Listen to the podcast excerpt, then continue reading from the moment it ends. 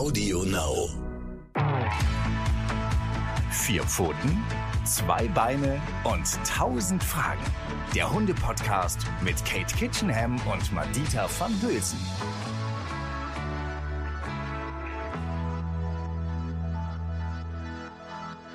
Hallo und herzlich willkommen, ihr hundeverrückten Menschen da draußen.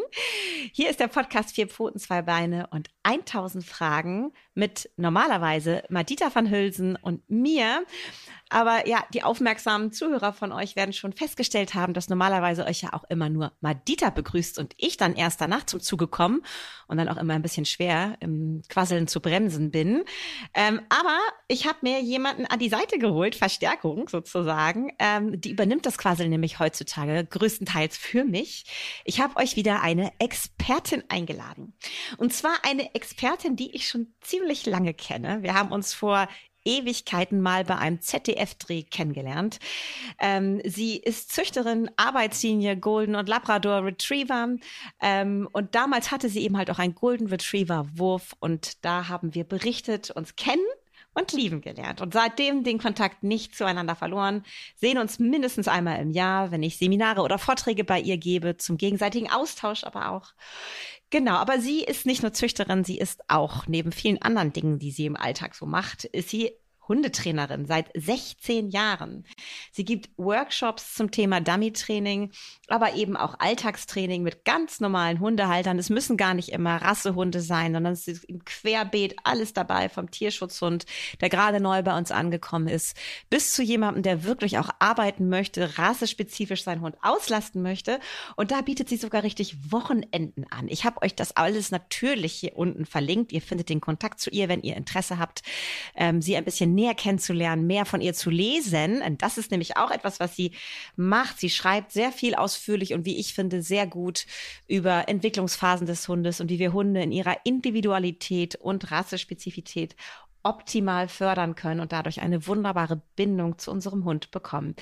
Ich begrüße nach dieser langen äh, Vorbereitungsphase hier ganz herzlich Christina Reda. Hallo Tina. Hallo, wow, ich bin, ich bin ganz, äh, ganz ehrfürchtig und äh, weiß gar nicht. Äh, ja, vielen Dank für diese tolle Anmoderierung und äh, ich bin, ja, schön heute hier bei dir zu sein als Gast im Podcast. Ich bin schon ganz gespannt auf deine Fragen heute, ja. die du an mich stellst. Ja, also es sind natürlich äh, fast 1000, ne, wie ja angekündigt. Also, nein, äh, wir werden natürlich versuchen, wie jedes Mal, die 30 Minuten einzuhalten. Und wie jedes Mal werden wir es wahrscheinlich gerade nicht schaffen, aber das kennt ihr ja von uns. Man muss sich auch was auf, auf was verlassen können als Zuhörer. Ne? Also wir haben hier viele, viele Sachen. Ich ähm, weiß gar nicht, ähm, vielleicht ist dem einen oder anderen gar nicht so richtig klar, um was es sich beim Dummy-Training wirklich handelt. Äh, Tina, wenn du jetzt jemandem das erklären müsstest, der noch nie was davon gehört hat, äh, wie würdest du das machen? Okay, fangen wir direkt, wir steigen direkt ein, wir, wir machen gar nichts drumherum.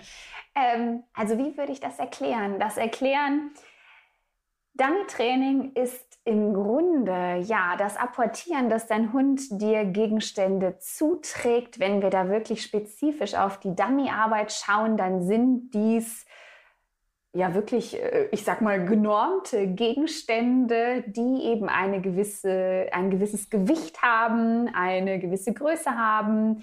Ähm, das kann man sich vorstellen wie so ein Sandsack, der sehr feste zusammengenäht worden ist, den der Hund gut greifen kann und schlussendlich dann eben aus den verschiedensten Situationen dem Hundehalter suchen, auffinden und wiederbringen soll. Und das Ganze gibt es in verschiedenen Aufgaben, in verschiedenen Varianten, wie ich das mit meinem Hund erarbeiten kann, auf verschiedenste Entfernungen, auf verschiedenste Distanzen.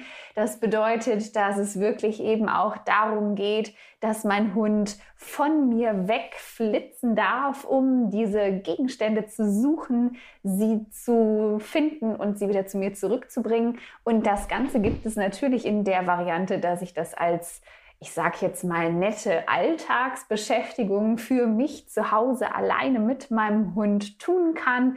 Aber es gibt wirklich auch ja, Wettkämpfe, ähm, national, international dieses, ich sag mal, Hobby, das äh, ist für manche ein bisschen mehr als nur ein bisschen Hobby. Für manche ist es wirklich Leidenschaft. Ich denke, da darf ich mich dann auch zuzählen, die ja äh, ta tatsächlich auch Ferien mit ihrem Hund machen, um jeden Tag so etwas zu tun an ganz besonders schönen Orten, ähm, entsprechend mit Gleichgesinnten sich zu treffen um es im Freizeitbereich zu tun und auf den Wettkämpfen, wo wirklich Aufgaben gestellt wird in verschiedensten Klassen, in verschiedensten Kategorien, wo sich dann eben die Schwierigkeitsgrade unterscheiden und wo dann die Hunde wirklich geprüft werden nach einem, ich sage jetzt mal, gewissen Standard, wo wir eben sagen, das erwarten wir dann in dieser Klasse, dass der Hund es vielleicht mit dem Halter lösen kann.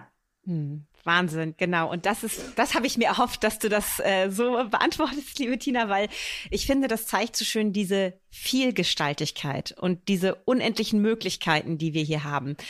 Wir können ne, diese, diese oberste Liga erreichen, natürlich dann mit speziell gezüchteten Hunden, die dafür geeignet sind. Es gibt natürlich auch Cracks aus anderen Rassen. Oft werden wir ja auch immer wieder überrascht, ne? Äh, was für talentierte Hunde es aus anderen Rassen gibt. Ich habe zum Beispiel im, im Bekanntenkreis einen Rhodesian Ridgeback, der mit Leidenschaft äh, Dummy-Training macht und richtig gut ist.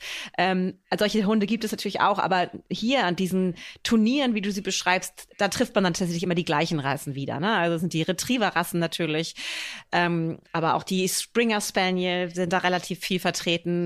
Also das ist dann so die oberste Liga. Aber was mich und natürlich auch die meisten von euch hier natürlich interessiert, ist das Dummy-Training für den Alltag.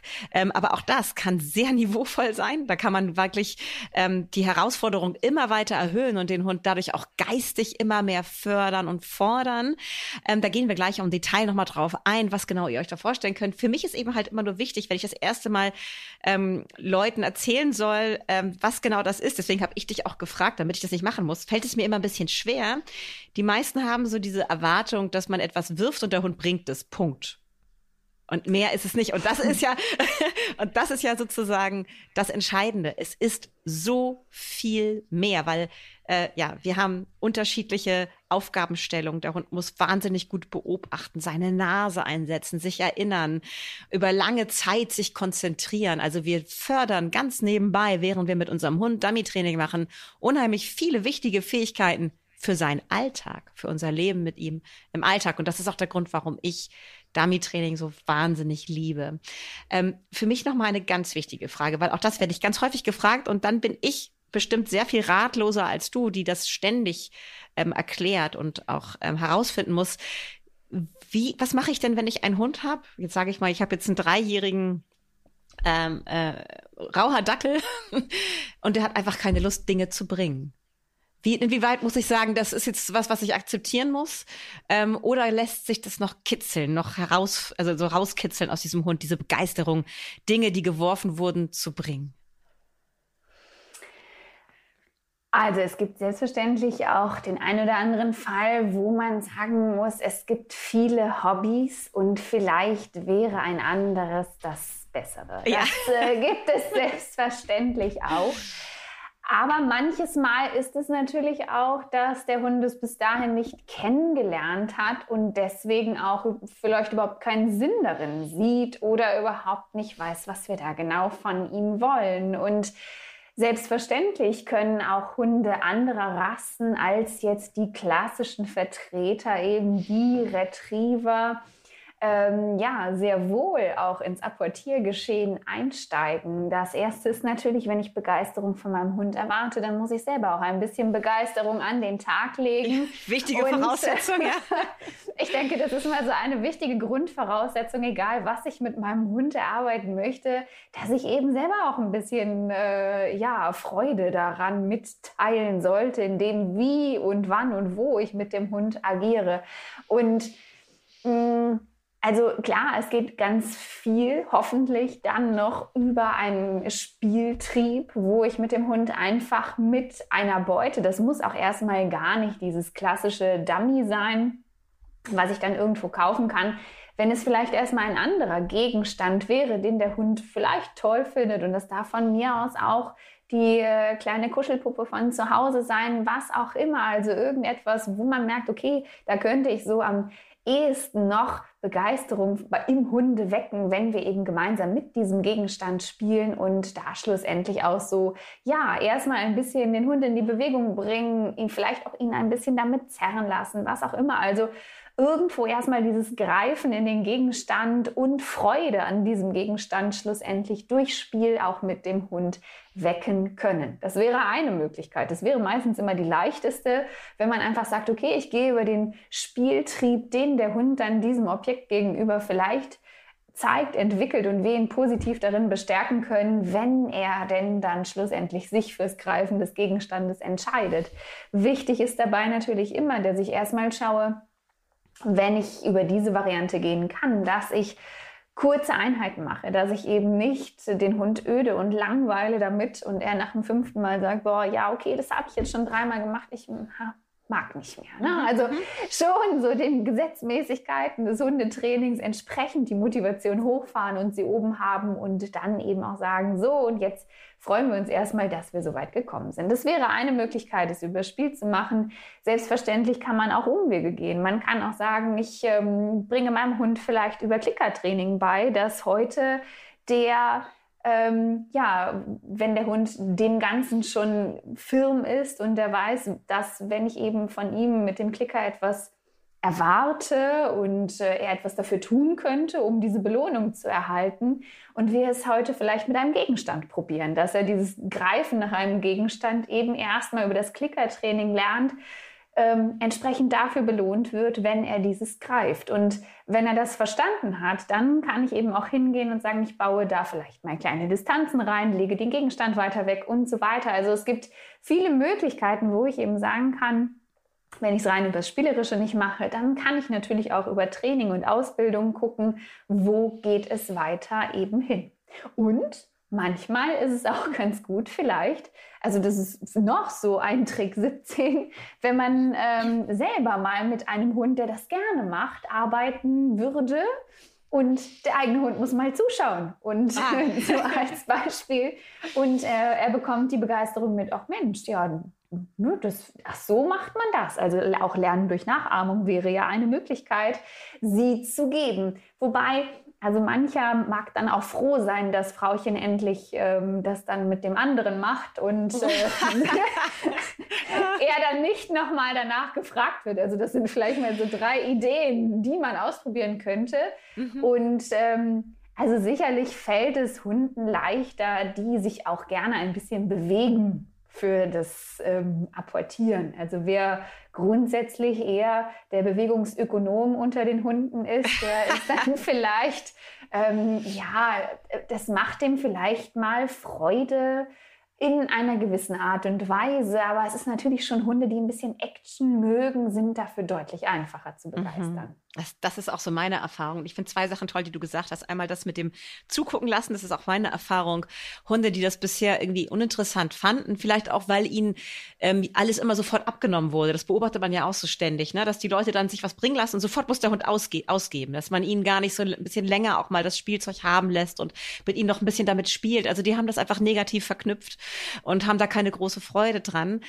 Ähm, und Hunde, die, das ist auch so was, was ich beobachten konnte in der Hund-Mensch-Beziehung da, ähm, die das zu monoton, hast du es genannt, ne? Also wo man dann wirklich immer langweilig, die immer die gleichen Sachen macht. Hunde sind nicht dumm.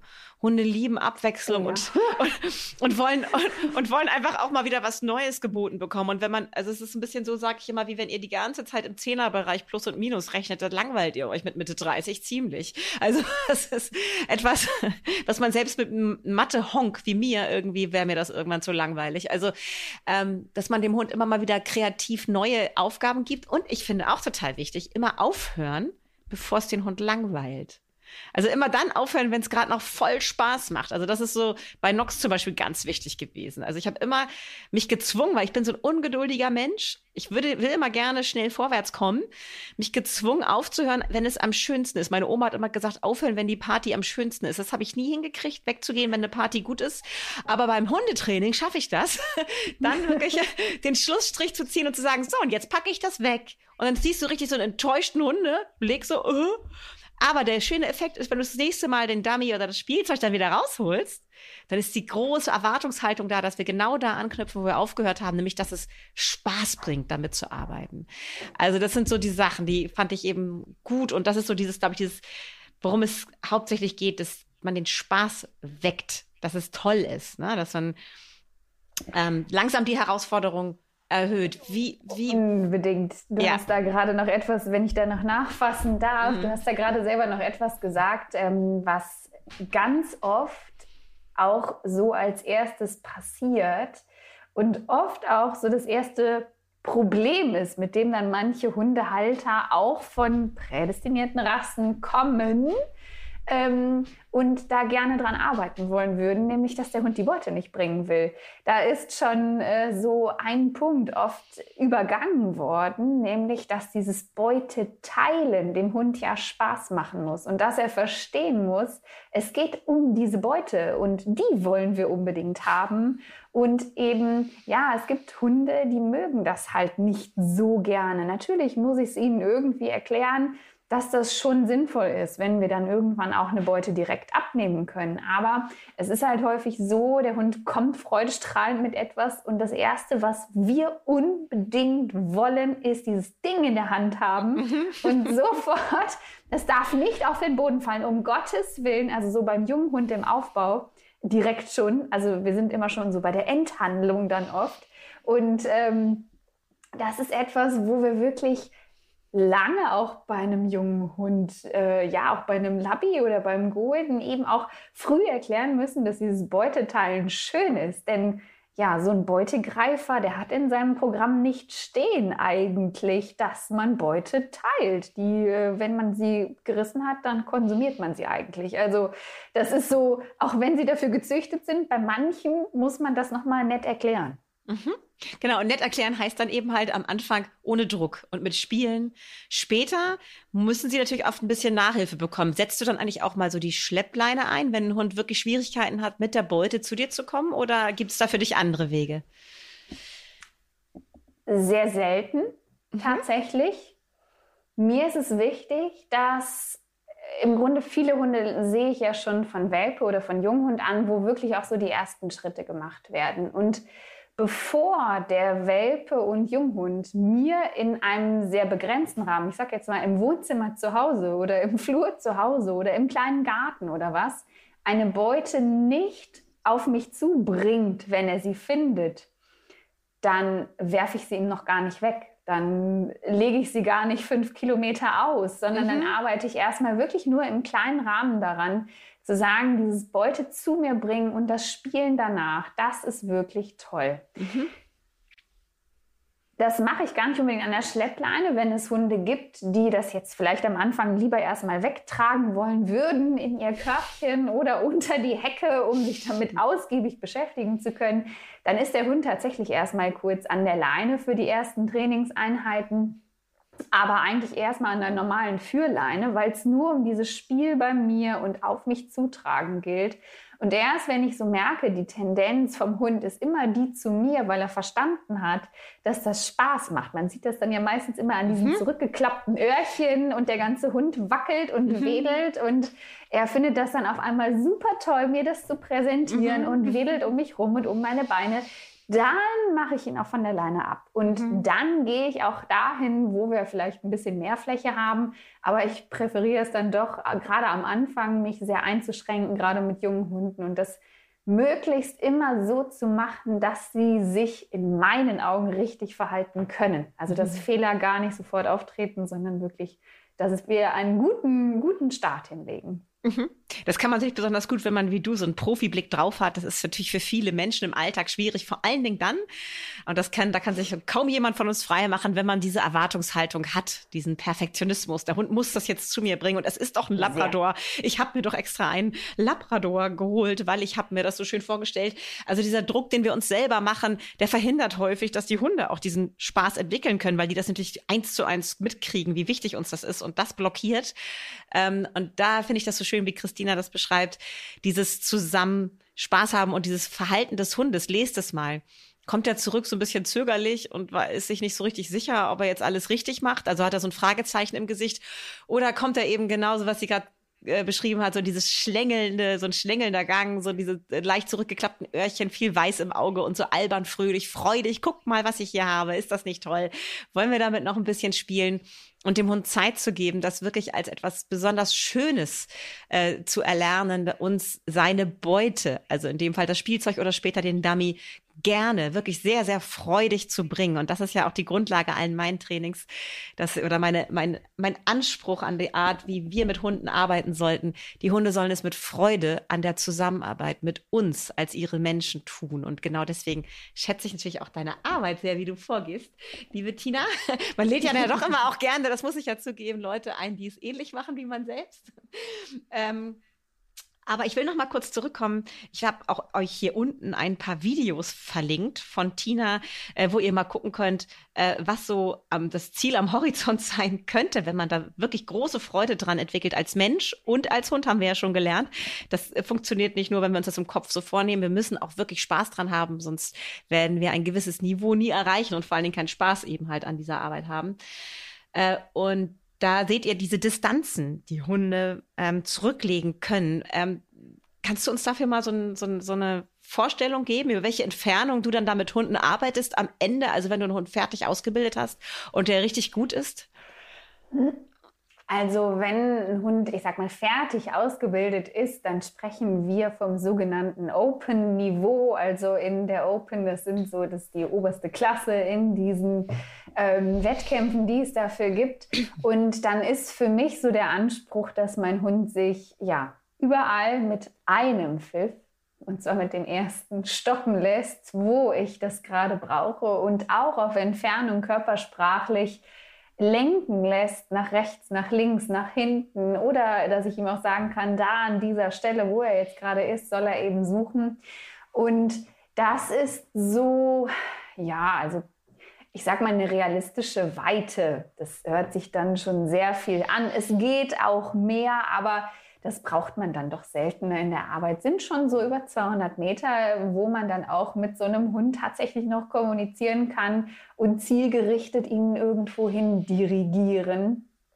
Ähm, oder halt gleich geradlinig ins Suchengebiet schicken. Das wäre natürlich das Optimalste, wo wir äh, uns drüber unterhalten. Aber das sind so Entfernungen, wo auch mehr geht, wenn der Hund einem vertraut wo man wirklich auch noch Kontakt zum Hund hat und äh, da gemeinsam unterwegs sein kann. Mhm. Und was besonders schön ist zu sehen, ist immer diese hohe Motivation, die diese Hunde in sich tragen. Und das haben wir ja gerade schon gehört, wird eben von Anfang an ganz gezielt gefördert, dass es der größte Spaß im Leben ist. Bringen sie rassespezifisch mit, aber muss auch bei den äh, Spezialisten ähm, gefördert werden, wie du so schön sagst. Ähm, also diese, diese unbändige Freude beim Zurückkommen. So, die, die fliegen dir ja entgegen. Man hat das Gefühl, die berühren selten den Boden. Also die sind in der Waagerechten, kommen die da zurück, äh, geschossen mit dem Dummy im Maul. Und das sind ja echt Distanzen. Wie oft kann man so einen Hund in so eine, in so, in so eine Arbeit schicken? Die brauchen doch auch Pausen zwischendurch, oder? Die würden, die ja. würden wahrscheinlich arbeiten, bis sie umfallen, oder? Die, die brauchen natürlich auch Pausen zwischendurch. Ähm, ich sag mal, bis so ein Hund so weit ist, hat er ja auch ein gewisses Alter. Bis dahin hat er ein gewisses Alter und auch eine gewisse mentale Reife, muss man ganz klar sagen, weil sie natürlich auch äh, Trainings kennen, wo sie auch den ganzen Tag mit einem unterwegs sind und draußen sind. Und ähm, das ist etwas, wo man so gemeinsam hineinreift irgendwo und ja, sicherlich körperlich könnten sie immer deutlich mehr noch machen. Und ähm, so, ich sag jetzt mal, wo es natürlich auch herkommt, ist so auf einer Jagd, da geht's halt schon auch mal an ja, 30, 40 Mal, dass so ein Hund irgendwo unterwegs sein muss, was suchen muss und rausgehen muss. Da sind die natürlich platt am Abend und vielleicht auch noch am nächsten Tag davon. Aber ich sag jetzt mal, in so einem normalen Training was jetzt so eine Gruppenstärke von vier bis fünf Hunden vielleicht dann mit sich bringt, da reden wir davon, dass wir mal so acht oder neun Dummies reinholen an dem Tag. die dann vielleicht auch mal auf weitere Entfernungen liegen, wobei es gerade im Training gar nicht unbedingt immer nur darum geht, weite Entfernungen zu rennen und zu machen und zu tun, sondern eben wirklich die kleinen Feinheiten und fiesen gemeinen Tricks, die man dann mal so einbauen kann, eben trotzdem zu lösen und auch knifflige Dinge und da geht schon was, aber es braucht Zeit, um wirklich auch vom Hund etwas abverlangen zu können. Das muss man schon sagen.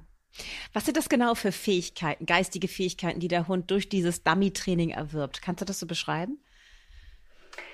Zum einen natürlich sehr viel Selbstbeherrschung.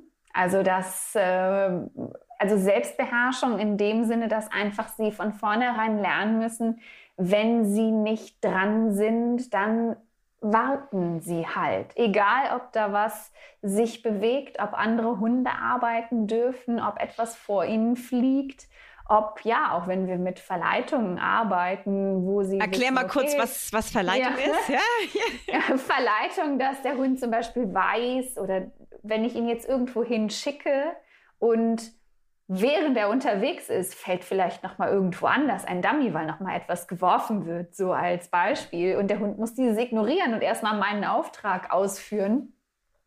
Das zum Beispiel, aber auch schon im Junghundealter eben wirklich erst dann gehen zu dürfen, wenn das Kommando kommt und eben nicht, wenn es fliegt und sofort hinterher zu fetzen oder ja, anderen Hunden einfach äh, die, den Begleitservice zu bieten, wenn die gerade rennen, dann renne ich auch mal mit.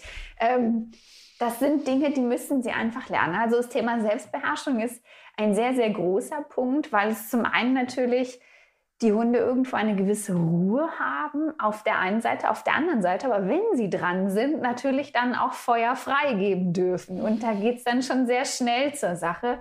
Und das ist so ein Wechsel, den ein Hund auch erstmal lernen muss. Dass wirklich mhm. eben neben Langeweile zwischendurch dann auch wieder ein bisschen Action gefragt ist. Das ist so das eine. Zum anderen natürlich auch eine gewisse Merkfähigkeit, weil je älter sie werden, je weiter wir ins Training einsteigen, desto länger sind, ich sage jetzt mal, ausgelegte Stellen, wo wir einen Dummy hingelegt haben, was sie vielleicht noch mitbekommen haben, her, dass sie dann arbeiten dürfen. Auch die Blickwinkel, aus denen wir dann arbeiten, werden immer schwieriger, unterschiedlicher und für den Hund immer weniger nachvollziehbar, so dass dieses Vertrauen in das Erlernte auch natürlich ähm, ja, immer mehr gefragt ist. Und ja, Merkfähigkeit unheimlich. Also ich, ich weiß, dass diese Belohnungs, äh, dieses Belohnungsfenster für einen Hund unbedingt immer diese zwei, drei Sekunden sein sollen für die direkte Handlung, dass es noch verknüpfen kann. Aber wenn man mal Dummy-Training gemacht hat, dann weiß man, wie unheimlich lange Hunde sich sowas merken können. Also das ähm, ist Wahnsinn. Also ich glaube, ich hatte sogar, also es gibt Hunde, die können sich das dann schon denken, wenn man zum Beispiel im nächsten Jahr wieder an diesen gleichen Platz kommt und man hat mal zu diesem einen Baum dahin gearbeitet die wissen das dann, okay, hm. auch wenn sie es nicht mehr gesehen haben. Und das ist schon faszinierend. Also da geht einiges. Hunde können sich echt viel merken. Gerade zumindest so, was diese Landschaftsgeschichte angeht, habe ich da die Erfahrung gemacht, da geht einiges. Ja, das ist ja super faszinierend. Da gibt es ja zum Glück auch Studien mittlerweile zu, dass wir wissen, wie Hunde sich erinnern und dass sie sich wirklich über lange Zeiträume erinnern und dass sie sich besonders gut erinnern und besonders schnell lernen. Auch da können wir wieder schön den Bogen schließen wenn es mit Spaß gelernt wird. Und wenn ein Hund Spaß an seiner Aufgabe hat und ohne Spaß würdest du gar nicht so hohe Leistung bringen können mit deinen Hunden in, irgendwelchen Prüfungen, dann sind sie besonders leistungsfähig und lernfähig. Also dieses wie du sagst, so, ne, diese Merkfähigkeit, sich über lange des Zeiträume hinweg verschiedene Fallpunkte zu merken. Bis man dann alles ausgelegt hat, da vergeht ja auch schon mal lange Zeit. Andere Hunde haben vielleicht was geholt und ich muss jetzt das andere holen. Natürlich reagieren sie auch auf Zeichen, wo du hinzeigst und auf deinen Pfeifton, den du einsetzt, um ihm Hinweise zu geben. Aber die arbeiten eben auch ganz viel über Erinnerungsvermögen. Und das ist auch besonders faszinierend. Und genau das ist eben halt so viele geistige Kompetenzen, die bei ganz, ganz vielen Hunden im Laufe ihres Lebens komplett brach liegen. Ja. Kann man, ist immer so erschreckend, finde ich. Wenn du das dann zum ersten Mal mit jemandem übst oder ihm erklärst und dann sagt er so wie, das können Hunde? Ja, das, die können sich super gut erinnern. Die müssen natürlich erstmal verstehen, was sie machen sollen. Ich nenne das immer die Spielregeln lernen und das, was, was ist hier, natürlich. worum geht es hier? Und wenn sie das erstmal verstanden haben, dann ist eigentlich nach oben keine Grenze gesetzt, oder? Dann ist ja irgendwie fast, also du kannst ja immer wieder variieren und immer wieder neu und immer wieder, und du Gelände, wie du so schön sagst, wechseln, deine Trainingsferien, die du anbietest, immer mal wieder neue Herausforderungen es gibt, also würde ich fast behaupten, nein, es gibt auch viele andere tolle Sportarten, die Mensch und Hund wahnsinnig zusammenschweißen. Aber dieses Arbeiten auf Distanz miteinander, Kommunikation auf Distanz, dieses, dieses Finden, Suchen und Finden von Gegenständen und Zubringen und diese Freude auch, die man dabei sieht, äh, die dann nicht ständig ein Leckerchen braucht, sondern einfach abgeliefert wird, weil man so viel Spaß beisammen zusammen hat. Ähm, das das finde ich wahnsinnig infizierend, also diese Freude, die man da sieht. Also ich kann dann gar nicht anders.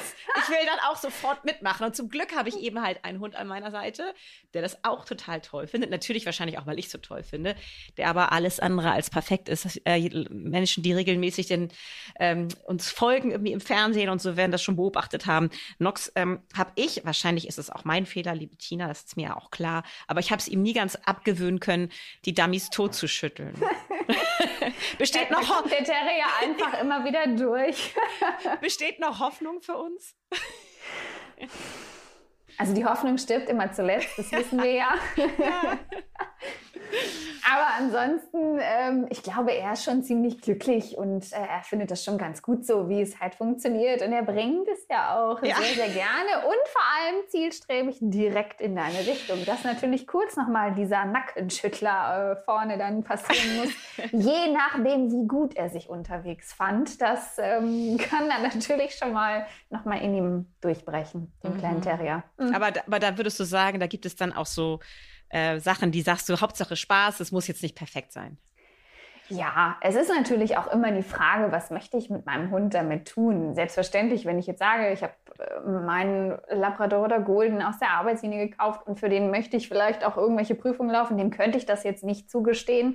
Äh, einem Nox natürlich, sorry, aber wenn beide Spaß dann daran haben und es ist in Ordnung, dann äh, so what, dann lassen wir es doch bitte einfach so, denn es ist natürlich für jeden, es, es gibt so viele Menschen mit ihren Hunden, die das vielleicht super toll machen würden, sich so ein bisschen davor aber scheuen, weil es sich so ähm, wahnsinnig perfektionistisch dann anhört und äh, sie denken, oh mein Gott, das können wir nicht und so. Es ist schön, wenn man es schön aufbaut und gewisse Regeln gehören dazu, aber man darf auch mal bei verschiedenen Mensch-Hund-Teams fünf gerade sein lassen. Und wenn es halt so und so funktioniert, für dieses Team perfekt ist, dann ist es doch in Ordnung. Ach, Tina, ich finde, das ist ein wunderbares Abschlusswort. Ganz, ganz toll. Herrlich. Das hast du sehr schön gesagt. Ist es noch, oder gibt es noch irgendwas, was dir sehr auf dem Herzen liegt, was du gerne noch sagen würdest zum Thema? Was ich wirklich gerne noch sagen würde zum Thema ist, dass ihr unbedingt, wenn ihr das mit eurem Hund machen möchtet, doch ja, euch wirklich einen vernünftigen Aufbau zeigen lasst. Wenn ihr keine, keine Idee habt, wie funktioniert es vielleicht ganz gut, denn nur wenn wir wirklich mit so einem vernünftigen, strukturierten Aufbau, auch wenn wir es nicht perfekt machen wollen, ähm, schlussendlich da ins Thema einsteigen, dann haben wir auch wirklich diese ganzen Möglichkeiten nach hinten auf, wo wir immer mehr dazu packen können, wo, der, wo wir viel mehr Aufgaben mit dem Hund lösen können. Denn wie du es zu Anfang schon sagtest, es ist nicht nur den Gegenstand einfach wegwerfen und der Hund bringt ihn. Und dazu gehört ein bisschen mehr und das ist echt schön, wenn man da von vornherein vielleicht das Ganze so strukturiert, dass nach hinten Luft bleibt. Sehr schön, Tina. Da, da vielleicht nochmal als Tipp für euch. Es gibt natürlich vor allen Dingen im DRC, die machen das aber hauptsächlich für die Mitglieder ähm, der ähm, speziellen Rassen, also der Deutsche Retriever Club. Da gibt es die entsprechenden ähm, Trainingsstunden, aber auch viele, viele Hundeschulen bieten mittlerweile gut aufgebautes Dummy-Training an. Fragt doch mal danach. Und ihr findet natürlich hier unten in den Links auch ein Buch, was ich sehr empfehlen kann, was Tina auch sehr empfiehlt. Ähm, schaut da mal rein und da werdet ihr auch erfahren, wie ihr es beim Welpen, beim Junghund, aber auch schon beim Erwachsenenhund noch aufbauen könnt. Und ich hoffe, dass ihr vielleicht den ein oder anderen Tipp oder Anregung mitnehmen konntet heute aus diesem Podcast. Euch vielleicht auch habt infizieren lassen an der Begeisterung fürs Dummy-Training. Ich würde es euch und euren Hunden wünschen, wenn es zu euch passt, zu euren Hunden passt, ist es wirklich eine wunderbare Möglichkeit, ähm, ja, dass die Bindung zwischen euch und eurem Hund noch viel intensiver, inniger wird und ja, man einfach zusammen Spaß hat, ganz viel erlernt und zusammen erlebt. Tina, ich danke dir vielmals für dieses spannende Gespräch. Ich habe auch wieder viel mitnehmen können. Und ich glaube, Nox, wir gehen jetzt gleich erstmal raus. Ich schnapp mir meine Dummy-Tasche und äh, dann geht's los. Also, macht's gut, Kate, ihr Lieben. Lieben Dank. Tschüss. Tschüss. Schön, dass ihr dabei wart wieder. Vier Pfoten, zwei Beine und tausend Fragen. Der Hunde-Podcast mit Kate Kitchenham und Madita van Hülsen.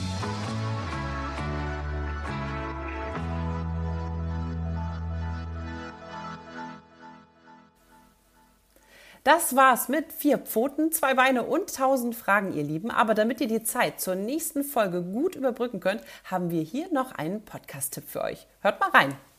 Hier sprechen Franka Lehfeld und Heiner Bremer. Wir möchten gerne mit Ihnen gemeinsam in den Wahlkampf dieses Superwahljahrs starten. Und statt einer Sommerpause gönnen wir uns jeden Freitag eine Runde Klartext. Die Parteien sind endlich startklar. Sie buhlen um den Wähler mit vielen Versprechen, mit Luftbuchungen und mit möglichst wenig Zumutungen. Aber wie glaubwürdig ist das denn und fällt der Wähler darauf rein? In den nächsten Wochen wollen wir darüber mit Ihnen diskutieren. Denn eine Modernisierung ist notwendig, aber sie kommt nicht zum Nulltarif. Jeden Freitag kommt hier eine neue Folge von unserem Podcast Redezeit und wir freuen uns, wenn Sie einschalten. Audio Now.